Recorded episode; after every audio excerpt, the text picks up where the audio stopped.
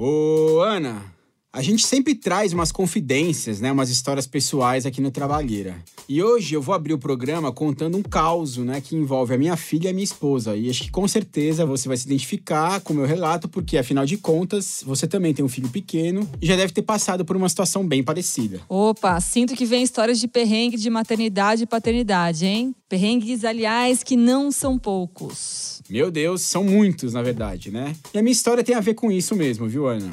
Uma vez, eu, a minha esposa e a nossa filha fizemos uma consulta com a pediatra, né? Quando a nossa filha ainda era bem pequenininha. E aí, conversa vai, conversa vem, a gente comentou com a médica, né, sobre a dificuldade que eu estava enfrentando para fazer a minha filha voltar a dormir quando ela acordava, né, no meio da madrugada. A minha filha se esgoelava e só voltava a dormir com a mãe. E claro, a gente falou de como isso estava desgastando demais a minha esposa. Nossa, mas eu sei exatamente o que você está falando. Eu nem gosto de lembrar essa fase, viu? Aliás, acho que aqui cabe evocar o tal lugar de fala, né? Porque só a mulherada que perde madrugadas infinitas de sono tem moral para falar desse assunto. Verdade, Ana. Nesse ponto aí é bem puxado mesmo. Não tenho o que falar. Mas enfim, só para terminar a história, a pediatra fez um comentário que me deixou meio abalado até, né, quando a gente relatou esse problema para ela. Ela contou que tinha visto um meme na internet em três momentos, que era mais ou menos assim. Primeiro, aparecia uma foto do bebê chorando. Depois, vinha uma imagem do pai entrando desesperado no quarto para tentar resolver a situação. E aí, por fim, tinha o bebê pensando: quem chamou o estagiário? Sensacional, Caju. Acho que é bem isso mesmo, viu? Pois é, Ana, imagina a minha cara, né? Mas enfim, mudando de pato pra ganso, eu contei essa historinha engraçadinha, né, para introduzir o tema da nossa conversa de hoje: estágio. Você já fez estágio, Ana? Nossa, e como? Na faculdade, eu fiz três anos de estágio em três lugares diferentes. O último deles foi na revista Época, e eu já estava me sentindo estagiária sênior, né? Era muito trabalho, mas muito aprendizado. E eu tive uma baita sorte de trabalhar com jornalistas super qualificados que me ajudavam mesmo, sabe? Me davam ali o caminho das pedras. Então, o estágio foi fundamental para mim. Para mim também, Ana, de verdade. Eu fiz um estágio bem legal num projeto de educação e comunicação com uma galera ali da São Remo, né, um bairro vizinho à USP, onde nós dois estudamos, né, Ana? Enfim, a gente fazia um jornal comunitário com a molecada, foi uma experiência bem bacana mesmo. Sim. É, eu acho que a gente foi privilegiado até no estágio, né, Caju? Mas infelizmente nem todo mundo tem memórias boas para contar dessa época. O que rola por aí de casos de assédio e de exploração mesmo, né, para falar o português claro. Verdade, total, Ana. Ana. E acho que isso rola também porque ainda falta uma clareza, né, e uma consciência do que é, ou pelo menos deveria ser o estágio. E se parece óbvio até que o estágio deveria ser voltado para a formação do estudante, né, quer dizer, ter um caráter educativo mesmo, na prática o que acontece é que muitas vezes o estagiário é tratado como mão de obra barata. É o famoso faz tudo que precisa topar aquilo que ninguém mais topa. Ixi, eu já ouvi e vi vários casos assim. Inclusive, isso bate totalmente de frente com a lei que regulamenta o estágio, né? E que deixa bem claro o que pode e o que não pode na contratação. Mas calma que eu já tô avançando o sinal aqui, Caju. A gente precisa chamar a vinheta e eu ainda nem dei as boas-vindas pra galera. Então, seja bem-vinda, seja bem-vindo a mais um episódio do Trabalheira. O Trabalheira é um programa da Rádio Batente, a central de podcasts da Repórter Brasil. Aqui, a ideia é falar de trabalho de um jeito criativo e instigante. A gente está nas principais plataformas de áudio. E ó, não deixe de visitar o nosso site, repórterbrasil.org.br barra Batente. Lá também dá para ouvir os programas e ainda rola de conferir a íntegra do roteiro e as referências que a gente cita ao longo da nossa conversa.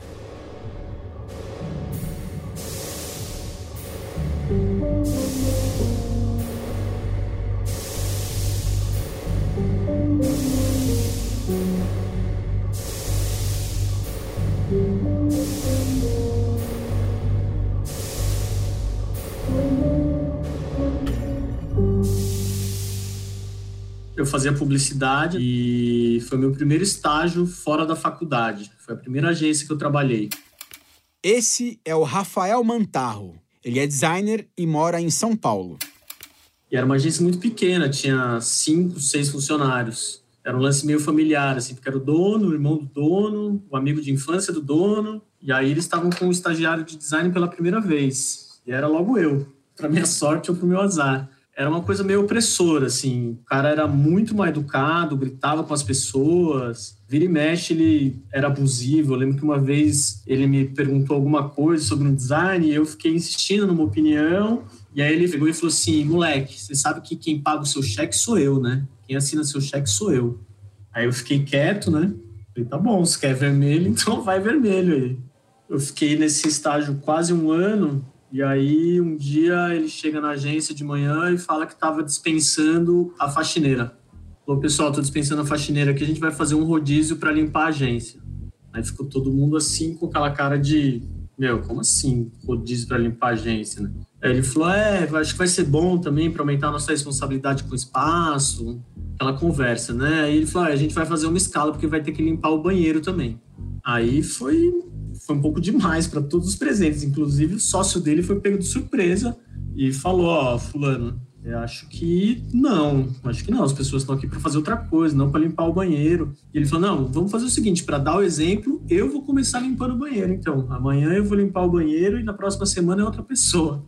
Aí o cara me aparece no dia seguinte com uma mochilinha nas costas, abre a mochila, bota uma vaianazinha azul eu lembro exatamente da vaiana azul dele e começa a limpar o banheiro. E todo mundo olhando, cara, tipo, não tô acreditando nisso. E ele achou que ele dando o exemplo, todo mundo ia seguir, né? Ia falar, ah, ok, o dono limpou, então todos vamos limpar.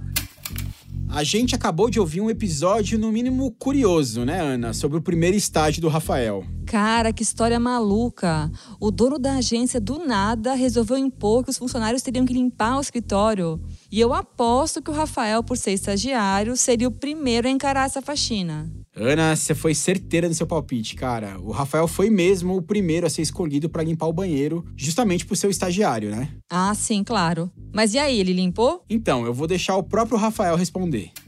E aí rolou uma rebelião e ninguém mais limpou o banheiro. Mas eles queriam que todo mundo limpasse. Eu tava suando frio, cara, porque eu era muito novo e eu não tinha coragem para me posicionar, nem noção de como me posicionar da maneira correta. Então foi bom que foi um levante coletivo e me poupou disso. E o problema não era grana, cara, porque a agência, apesar de ser pequena, tinha uns contratos muito grandes. E ele andava em carros muito caros e levava uma vida bem vistosa, assim. Então não é isso que ia fazer diferença na, na grana da agência era uma situação de poder mesmo, dele poder mandar as pessoas limparem o banheiro. De alguma forma, ele queria ver aquilo acontecendo. Caju, sabe que eu fiquei aqui pensando? E se o dono da agência tivesse adotado uma postura diferente, ele até podia ter apresentado essa proposta de uma forma que fizesse algum sentido, né? Como assim, Ana? Não entendi. É que assim, até me parece interessante mobilizar as pessoas para, de alguma forma, cuidar do espaço onde elas trabalham. Talvez não começar logo com a limpeza do banheiro, né? Mas, enfim, criar algum comprometimento coletivo.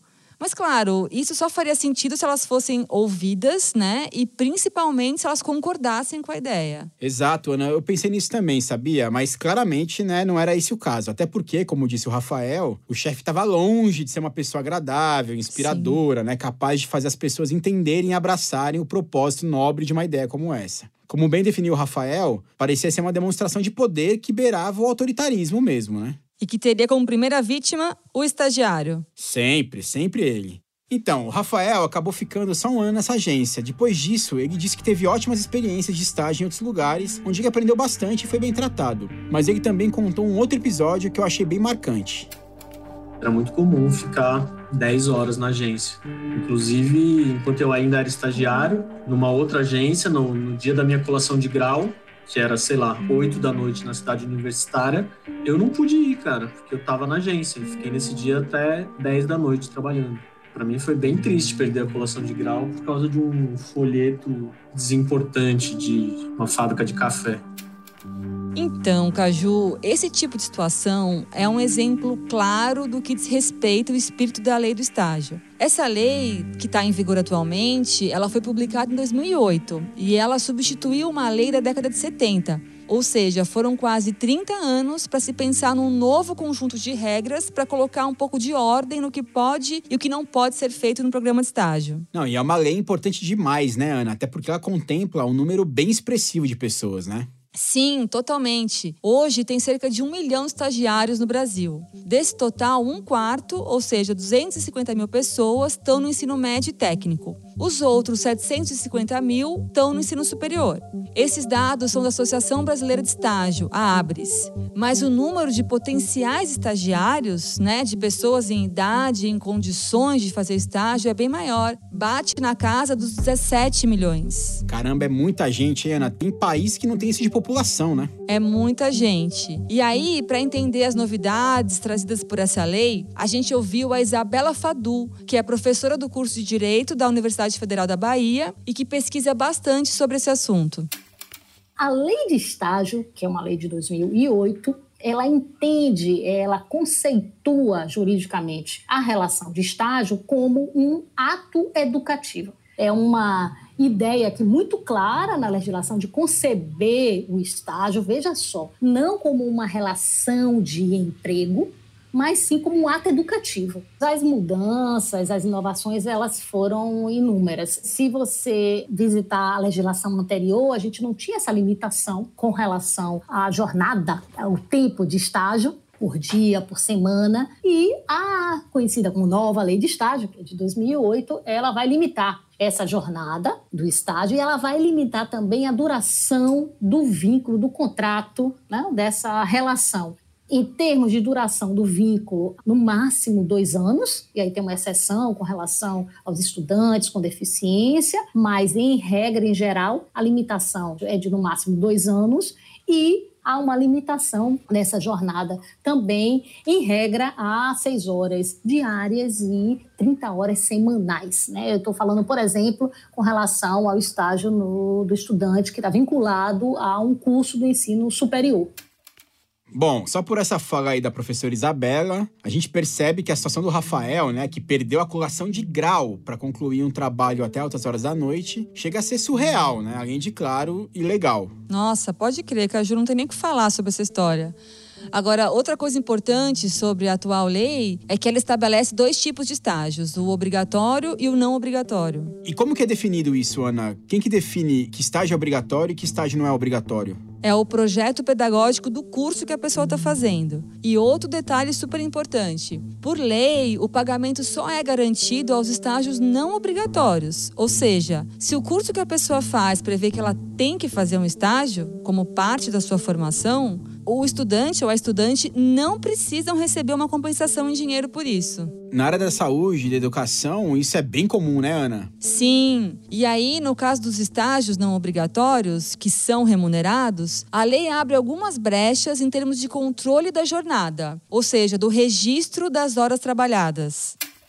Então, há uma limitação com relação à jornada de trabalho, mas não há absolutamente nenhuma menção com relação a possíveis horas extras, se devem ser pagas ou não devem ser pagas, enfim, pensando que essa é uma relação que não se confunde com a relação de emprego, o estagiário estaria inserido nessa relação com uma jornada que não deveria ultrapassar essa jornada limitada pela legislação, mas que por uma necessidade, digamos que ele cumpra hora extra, você tem aqui uma discussão importante, interessante, que é se esse estagiário faria jus e teria direito à remuneração dessas horas ampliadas como hora extra. Se você me perguntar o que, é que acontece na realidade, eu vou te dizer que eu já me deparei com situações em que estagiários cumprem banco de horas que é um instituto jurídico, inclusive, previsto tão exclusivamente para relação de emprego.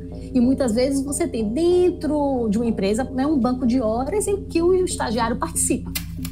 Esse lance de estagiário, né, participar de banco de horas, para mim, é a prova cabal dessa mistura indevida, né, entre relação de emprego e ato educativo, né, Ana? Eu digo isso porque banco de horas foi criado para compensar horas extras, né, e permitir que uma pessoa estique a jornada num dia e tire folga em outro, né? Agora, se o estágio tem essa função educativa, né, com um regime de trabalho delimitado, não faz sentido nenhum obrigar o estagiário a trabalhar mais horas, descontando sabe-se lá quando, né, Ana? Sim, principalmente se essas horas extras invadirem o tempo de estudo dele, né? Quanto estagiário não perde aula para fazer serão? E a gente também sabe que muitas vezes o estagiário está com sangue nos olhos para mostrar serviço e ser efetivado. Aí, se não tiver um controle, a empresa vai se aproveitar mesmo desse trabalho extra. E o que é pior, sem garantir uma remuneração adequada. há uma limitação, mas não há toda uma proteção com relação às horas suplementares, a uma prorrogação de uma jornada de estágio, enfim, por uma necessidade, digamos, da empresa. E, por outro lado, há toda uma expectativa do estudante né, de mostrar serviço, de se destacar, de corresponder a uma solicitação de um gerente, de um supervisor. Né? Então, isso está colocado nessa relação. Além disso, a subremuneração, que fica muito clara. A gente sabe que é o estagiário, muitas vezes, que vai fazer aquele serviço que ninguém quer fazer. É o estagiário que, naquele afã de mostrar serviço, vai se expor mais a um acidente de trabalho. É o estagiário que vai tentar, muitas vezes, bater metas. Vejam só. Muitas vezes o estagiário está lutando como um outro colega empregado da empresa para bater metas no final do mês, porque tem uma bolsa condicionada às metas que ele vier a bater, enfim, no exercício das suas funções. Essa última fala da Isabela tocou um dos pontos mais delicados desse tema: o uso do estagiário como mão de obra barata. Aliás, Verdade seja dita, nas grandes empresas, aquelas que têm um departamento de RH bem consolidado e uma cultura não violenta entre superiores e subordinados, a ideia do estágio como ato educativo tende a ser levada mais a sério. Agora, essa exploração do estagiário como burro de carga, por assim dizer, não acontece só no setor privado, não. Bem lembrado, hein, Ana? Tem um monte de órgão público aí que contrata estagiário a rodo, né? Sim, exatamente. E um exemplo super importante vem da Justiça. A gente conversou com José Rodrigo Rodrigues, professor do curso de Direito da Unicinos, no Rio Grande do Sul. Anos atrás, ele escreveu um artigo bem interessante para o Jota, aquele portal especializado em discussões sobre direito. O título do artigo, na verdade, era uma pergunta. Bom, na verdade, era uma provocação: estágio ou precarização? Nesse artigo, José Rodrigo cita um número bastante impressionante. Em média, os estagiários e estagiárias já representam algo como um terço da mão de obra dos tribunais. O professor contou para a gente o que o levou a escrever aquele artigo. Naquele momento, em São Leopoldo e no Rio Grande do Sul, teve uma, uma insurreição dos estagiários, né?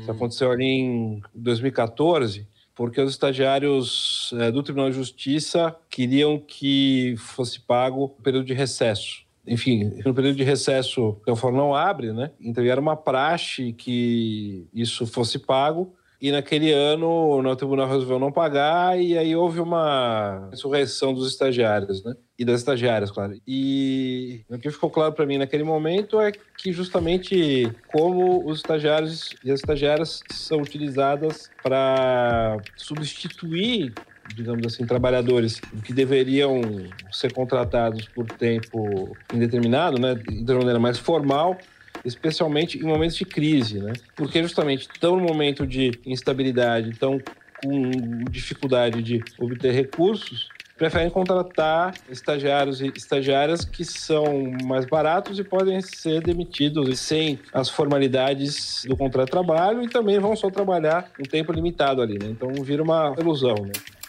Nossa, eu nunca tinha parado para pensar nisso, mas faz todo sentido mesmo, cara. Contratar estagiário não é só contratar um trabalhador mais barato, né? Porque além do lance da grana, tem também a facilidade jurídica, né? Vamos chamar assim. Isso porque a duração do contrato é limitada, né? O estagiário não é um empregado formal que tem direito a férias, 13 terceiro, FGTS. Enfim, o que eu tô querendo dizer é o seguinte, Ana. Para o empregador que quer economizar e não ter dor de cabeça, né, entre aspas, essa muleta do estágio pode cair como uma luva. Mas é evidente que isso é um vetor de precarização do trabalho. E o curioso, Caju, é que a lei de 2008 estipula um limite para a contratação de estagiários, justamente para não virar essa festa do caqui, né? Para uma empresa que tem até cinco empregados contratados, contratados direitinho, segundo as regras da CLT, só é permitido um estagiário. Aliás, geralmente essa é a proporção: um estagiário para cada cinco empregados formais. E para a empresa que tem mais de 25 pessoas na equipe, o limite para contratar estagiários é de 20% do quadro total de funcionários. É, o que torna ainda mais absurda essa história de órgão público com um número tão grande de estagiário, né? E na iniciativa privada também, né, Ana? Pois é, e aí vem aquela velha máxima atribuída ao Nelson Rodrigues. No Brasil, o absurdo perdeu a modéstia. Faz tempo, hein, Ana? Agora, como é que faz para coibir esse tipo de situação, hein? Quem que é responsável por fiscalizar, por exemplo? Bom, vamos ouvir essa resposta da professora Isabela Fadu. Obviamente que as instituições de fiscalização do Estado, das relações de trabalho, também vão incidir nesse tipo de relação, né, no seu poder de fiscalização, sobretudo observando se há ou não um desvirtuamento dessas relações e que muitas vezes, na verdade, o que você tem ali é uma relação típica de emprego. E diante dessa situação, nós sabemos, né, que há um princípio que a gente preza muito no direito do trabalho, que é o princípio da primazia da realidade, ou seja, se diante de uma relação você consegue perceber aqueles elementos que configuram a relação de emprego, a possibilidade do reconhecimento desse vínculo, ou seja, que uma relação de estágio seja reconhecida juridicamente como um vínculo empregatício. A própria lei, inclusive, vai dizer que, no caso do não cumprimento do conteúdo da lei de estágio, há uma punição no sentido de que as empresas fiquem impedidas de receber estagiários por dois anos. Bom, resumindo aqui a fala da professora Isabela, é possível sim reconhecer o vínculo empregatício se o estudante não estiver desempenhando a função estagiário. Quer dizer, se ele estiver trabalhando como um empregado de fato, mas sem receber aquilo que ele tem direito. Exato, Ana. Agora, claro que isso, né, em última instância, depende de uma decisão da justiça. Mas o ponto é que não dá para achar que contratar estagiário é festa do caqui, né? Como você disse. Ou seja, quem contrata estagiário para fazer o trabalho de empregado formal está sujeito à punição sim. E como bem disse a professora Isabela, pode ficar impedido de receber outros estagiários por até dois anos. Bom, vamos terminando então num clima de prestação de serviço, né? Uma coisa meio tudo que você sempre quis saber sobre estágios, mas nunca teve coragem de perguntar. Cara, esses títulos são muito bregas, viu, Ana? Mas tudo bem, tá valendo. É, e tá longe de ser tudo, né? Porque esse assunto rende. Pois é, Ana, mas é o que temos para hoje, né? Enfim, bora pros créditos então. O Trabalheira é uma produção da Rádio Novelo para Rádio Batente, a central de podcasts da Repórter Brasil. A coordenação geral é da Paula Scarpim. O roteiro original é do Carlos Juliano Barros, o Caju. O tratamento do roteiro é do Renan Suquevicius. E a edição e a montagem são da Júlia Matos. Nossa música tema é composta pela Mari Romano e também pelo João Jabassi. O Jabassi é da Pipoca Sound e também faz a finalização e a mixagem do programa. A coordenação digital é da Juliana Jäger. Valeu, Ana. Até a próxima. Valeu, Caju. Até!